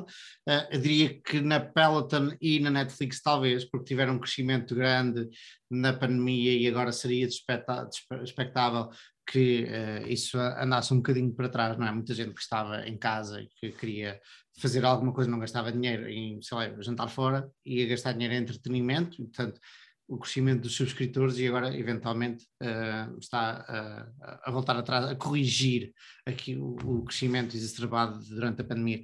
Uh, mas quando me diz isto da Deep, eu nunca penso em buy the Deep sem olhar para os fundamentais, mas realmente há pessoas que só compram buy the Deep, só compram a Deep, simplesmente porque veio abaixo. Sim, tens razão. Esqueço-me sempre desse lado mais irracional da coisa. Na Netflix também é interessante notar o que fez o, o Ackman da Passion Square. e ele teve uma compra altamente pública da Netflix há pouco tempo uh, e, e, tinha o seu racional e as suas hipóteses. E no primeiro trimestre a seguir, que a empresa publica resultados, destrói a sua tese de investimento. Uh, e, epá, ele não tem problema nenhum em vender tudo, mesmo com a empresa a abrir a fazer um gap de 25%. E epá, enquanto muita gente caiu em cima dele, epá, eu acho que é, é notável. Esta, esta, disciplina de, de claramente o que ele fez parece. Principalmente porque é público, não é? Porque assumes é. a tua convicção e compras é. e. É, pá, e dás a cara e depois estás a, um mês depois ou dois, não é? A dizeres, é. olha, afinal estava errado, vende tudo. E, e vender com, com um gap de 25% e, e, sem ter aquela ancoragem a, a ter comprado um preço bastante inferior. E, e, foi muito, muito público porque ele, ele comprou Netflix com, uh, diz ele, com fundos que vieram com o, a subida das taxas de juros, com apostar com a subida das taxas de juros, não era? E, epá, e para a televisão explicar o trade e não sei o quê, que é isto faz todo o sentido e, epá, e era exatamente isto sabia que as growth stocks iam cair quando as taxas de juros eh, subissem, portanto, epá, e, e, epá, e, e, dar a outra face e, ser humilde e, assumir o erro, epá, achei, achei notável. Uh... Foi, um, foi, um, errozinho de 400 milhões de dólares, mas, é. mas pronto. O que, o que, eu me pergunto é um, quando, qual era a tese Netflix e qual é a tese Netflix agora? O que é que mudou? Foi o crescimento de subscritores, mas ele não estava à espera que crescessem até nunca mais, não é? Mas tá, não, certamente não estava à Estava à espera que continuasse a crescer. Pois, continuasse a crescer. E... Não, mas espera aí, quem é que diz que não vai continuar a crescer dentro de dois, três, quatro trimestres ou anos, eventualmente? É, tudo bem, a questão é que ele estava à espera que continuasse a crescer este ano e nos próximos, e, e pelo menos no, no curto prazo ia estar errado. Pois, não é um bocado curto prazo, e atenção que eu sou crítico, ou era crítica da Netflix, várias vezes eu Mas disse é... aqui no, no, sentido da concorrência que vem aí, nunca, tipo, não, vai ser mais difícil para a Netflix daqui para a frente do que daqui para trás. Um, e é só isso, é, ele tinha que estar à espera que, que haja variações, e agora de repente, ou algo mudou radicalmente, Sim, mudou, mudou. A queda foi muito abrupta, na minha opinião, e aliás a própria gestão está um bocado Uh, sem saber o que fazer, exato. E até agora se fala de criarem um modelo com publicidade, que era uma coisa que não que, que até agora nunca tinham pensado, não é? Ou que era completamente, eram completamente contra. Um, pá, e claramente eles não estavam à espera de perder clientes neste momento. Uh, apesar de, obviamente, que o número de clientes vai ter que estagnar mais tarde ou mais cedo, pá, eu acho que ainda é muito cedo, não é? Ainda tem muita gente para ir buscar, não é? Eu não sei como é que meter publicidade na Netflix vai ajudar a aumentar o número de clientes. Porque não precisam pagar. A Netflix tem muitos clientes, mas na verdade não tem assim tantos. Eles são, há 100 milhões de subscritores, o que é que é? É bastante, mas não é assim. A Spotify tem quase tem 400 e tal milhões, não é? Portanto, tem, há muito espaço ainda para, de crescimento. O Gonçalo comentou uma boa. Eu não estava a partir do princípio que eles de repente iam fazer um, um, um modelo free to use. Sim, sim, mas é, é, é, copiar um bocadinho o que faz a Spotify. Mas é esse então o que eles estão a pensar fazer? É claro, fazer não, não faz sentido. Eu acho que não faz sentido pôr anúncios para quem paga, obviamente. Pois, não sei. Ok. Ah, eles, eles, têm, eles estão agora, eles enumeraram várias uh, ideias. Uma delas é para publicidade, a outra delas, eles querem finalmente atacar o password sharing, como eles dizem, né? Um, pá, eles, uma das eles... coisas faladas na, na Berkshire, que o, o Charlie e o Warren partilham passwords da, Netflix, não foi? Eu ouvi alguém dizer isso, não sei se é verdade ou se estavam a gozar. Falhou-me. É, mas é provável, eu, eu partilho, eu partilho, né? e acho Sim. que muita gente partilha. Lá está. É, é. Mas, mas o que era uma, um, uma feature passou a ser um bug, porque isto, ao início eles até agradeciam, não é? Porque é mais gente a usar o serviço. Tipo, é um bocado o que a Microsoft uma vez disse na, na China, uh, toda a gente pirateava a, a, a Microsoft, o, o, sistema operativo, o Windows. Uh, e há uma altura em que fazem essa pergunta ao Bill Gates, e o que ele diz ao início é: não faz mal, não, não tenho problemas nenhums que pirateiem uh, um, o Windows, deixa-os deixa todos usar o Windows. Depois, quando toda a gente usar o Windows na China, depois eu penso nisso. Yeah. Para já deixa-os todos usar o Windows. e é um bocado essa, foi um bocado essa a cena inicial da Netflix. Um... A questão é que é muito, a Netflix limita quem está a ver ao mesmo tempo, não é? O número de ecrãs que está a ver. Portanto, podes partilhar a, a password que quiseres, mas tens uma. Se a tua conta só permite três pessoas a verem ao mesmo tempo, só vão ver três pessoas ao mesmo tempo. Hum. Aí no final do dia de trabalho, quando toda a gente quiser estar a ver em casa à hora de jantar, só vão poder três pessoas ver. Portanto, eu, acho, eu acho que eles estão numa posição muito delicada e acho que claramente uh, o futuro vai. Uh, não, tão não é nada fácil o que eles estão a fazer, apesar de eu continuar a achar que internacionalmente um, tá, eles não têm concorrência. Eles têm muita concorrência nos Estados Unidos, mas não têm no, na Europa, no Brasil, na Ásia, pá, têm muito pouca concorrência. Uh, e que isso vai ser a grande vantagem deles de futuro. Mas vem mas, aí a concorrência. Sim, sim, mas se tiveres dimensão suficiente, isto é como tudo, não é? Se tiveres dimensão suficiente. Ah, achas que a única vantagem competitiva deles é o dinheiro que me podem meter a produzir coisas? É. Eu, eu, acho, eu até acho que quanto mais caro se tornarem todos os shows blockbusters, principalmente as séries, que têm aquela, aquela, aquela visita semanal dos usuários, uhum. pá, melhor é para eles, porque pá, pouca gente vai ter eh, o capital que eles têm para investir tanto em produção. Uhum. Sim, é visto. Mas é uma indústria que é muito complicada. Não, é, é, especialmente complicado porque a Apple, a Amazon e a Disney decidiram todos entrar no streaming e, pá, e todas estas três empresas têm os mesmos recursos que tem a Netflix. Pá, agora, para a, para a HBO e para uh, aquela uh, Peacock, para competir com a Netflix é, é, é muito, sim, sim. muito difícil. Aliás, o, o, Post Malone diz que o único verdadeiro competidor da Netflix que ele vê é a Disney. Né? Não é bem é, o Post é Malone, mas é o Jack é. Malone. O... Uh, John Malone. John, John, John Malone. John Malone yeah. a, a, Disney que sim, é, é um Disney verdadeiro E a Amazon se quiser também. Põe para ali dinheiro que nunca mais acaba. Se quiser. Sim, se, se, se for só o dinheiro contar na indústria, pá, a Amazon ganha, né? Ou, a Apple. Mas era esse ponto que estavas a fazer antes, não é? Mas eu, eu, não, acho que, não acho que é a única. Não, não, não. Eu acho que a escala tem a ver com outras coisas. Por exemplo, a, a Apple também tenta competir com a Spotify e claramente tem sido um tiro no pé. Uh, uh, e mesmo. Não, não, não que a Spotify esteja a fazer rios de dinheiro, mas yeah. sim, tem sido difícil competir. Pois, exato. Uh, tem crescido, ele tem crescido muito e a expectativa dos podcasts é que venha a, dar a, a aumentar muito mais as margens. Uh, mas. Um... Por acaso, há dois, duas séries na, na, Apple Plus, ou na TV Plus, como é que eles chamam, uh, o serviço streaming da, da, Apple, que eu gosto bastante. Não? Eu não sei se vocês conhecem. Há uma de. Eu nem gosto muito de futebol, mas há uma sobre um, um, um, um treinador, o Ted Lasso, que está espetacular e, e, e há agora uma mais recente que chama-se Severance. Pá, também está tá muito boa. Já, já ouvi falar da Severance, mas ainda não. É Severance e qual é a outra? A outra é a Ted Lasso. São as duas muito diferentes, mas a Ted Lasso é, é um. Pá, tu quase podes ver aquilo e, é, com, e tirar notas como ser um bom eh, gestor e como uh, gerir expectativas e gerir pessoas. Está muito, muito bem feito. Okay. E, e eu gostei, principalmente a primeira temporada, a segunda já não vale tanto a pena. Mas claro que nada bate, a minha preferida agora neste momento é Better Call Saul, que voltou a dar na Netflix e é espetacular. É a vi, estou a ver tudo. No início não achei muita piada aos primeiros episódios, e eu era um grande fã da, da outra, como é que se chamava? Da... Breaking Bad. Breaking Bad. Breaking eu, Bad. Mas depois dos primeiros episódios não achei grande piada e nunca mais vi. Recomendam ver? É, eu, é. eu adoro, eu acho que não é para toda a gente. Eu acho que não é para toda a gente. É uma série mais parada, por assim uhum. dizer. Mas, mas esse também já era o Breaking Bad. Sim. Então, início. Ok.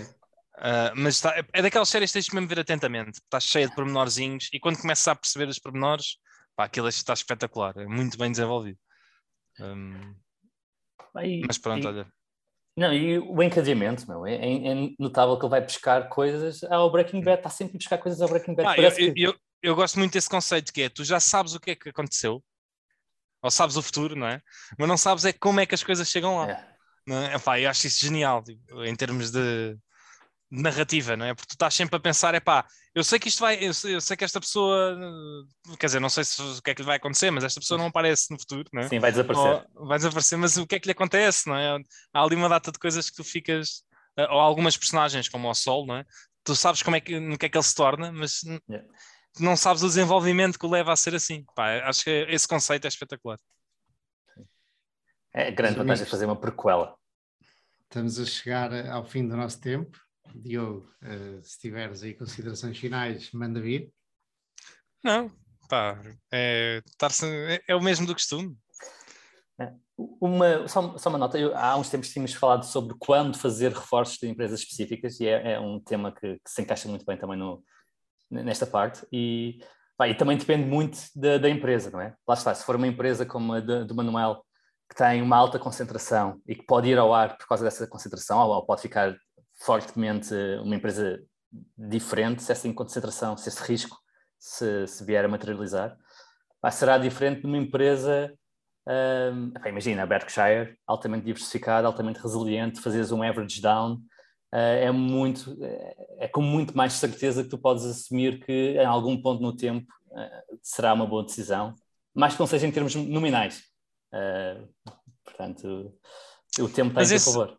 Exato, mas esse, esse, esse remete logo à questão inicial que é pá, tu queres ter obviamente, obviamente que tu queres estar a investir em empresas que seja bom reforçar sempre que elas caem, porque isso é, isso é realmente também uma empresa boa. Ou seja, isso é que é uma empresa que sabes que daqui a 10 anos vai estar melhor e por isso é que é relevante o que está a passar agora.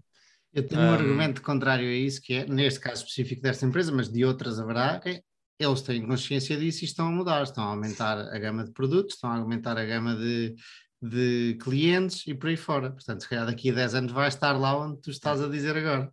Agora, ainda não está, ainda não aconteceu. Portanto, ainda há muito, Porque... é, o problema de investir em microcaps é que é. ainda está tudo muito mais por provar do que em, em big caps, em large caps. Até porque lá está, se esse risco existe, ou se qualquer risco existe, mais tarde ou mais cedo ele vai se materializar. Ah, mas existe sempre algum risco. Ah. Exato, mas, mas, isso, mas, mas eles materializam-se, por isso é que eu estou a dizer mais tarde ou mais cedo, isso pode, é pode demorar muito mais. Não é? De pôr mais dinheiro onde há menos risco e pôr menos dinheiro onde pode haver mais risco. Claramente a Berkshire tem menos risco de colapso do que, do que a maior parte das empresas, não é? Aliás, ele, o único risco, como ele diz, é o nuclear.